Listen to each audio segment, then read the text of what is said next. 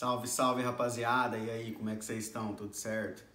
Então estamos aí, dezembro, mês de Natal, nascimento de Jesus.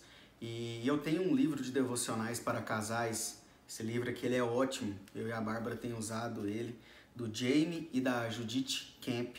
Devocional para casais, reflexões para uma vida a dois. Muito bom, recomendo, tá?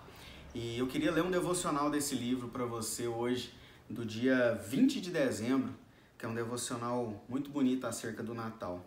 Vamos lá? Lá no Salmo 71, 5 diz assim: Pois tu és a minha esperança, ó soberano Senhor, em ti está a minha confiança desde a juventude. E o título desse devocional é Esperança para o Mundo. O outro ano está chegando ao fim e mais uma vez o Natal nos oferece sua esplendorosa mensagem: Emmanuel, Deus conosco. Aquele que habitava nos céus, coigual e coeterno com o Pai e com o Espírito, pela própria vontade desceu até o nosso mundo.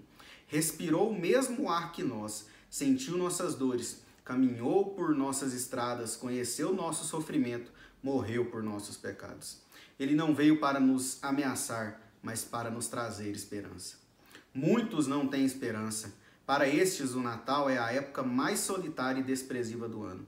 Estão presos, abandonados, hospitalizados, são soldados em missão e etc. Outra categoria de pessoas desesperançadas é daquelas que receberam comunicados de doenças terminais. Entre uma e outra quimioterapia, radioterapia, uma transfusão de esperança é absolutamente essencial. Aqueles que perderam entes queridos e estão passando por momentos de luto também precisam de esperança.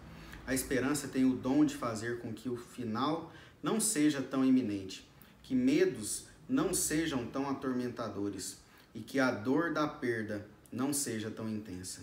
Esperança, esperança é o que precisamos. Veja, olhe bem, há uma estrela brilhante lá longe. Ela é pequena, mas está lá. Essa estrela nos lembra que há esperança para este planeta Terra. Ela é o símbolo da esperança para este mundo confuso. Uma estrela anunciou a vinda do Messias, Emanuel, Deus conosco. Ao nos aproximarmos do final do ano e entrarmos no ano novo, lembramos que há dois milênios Jesus nasceu para nos dar esperança. Desejamos a você, amigo, um feliz Natal em um ano onde suas esperanças sejam renovadas.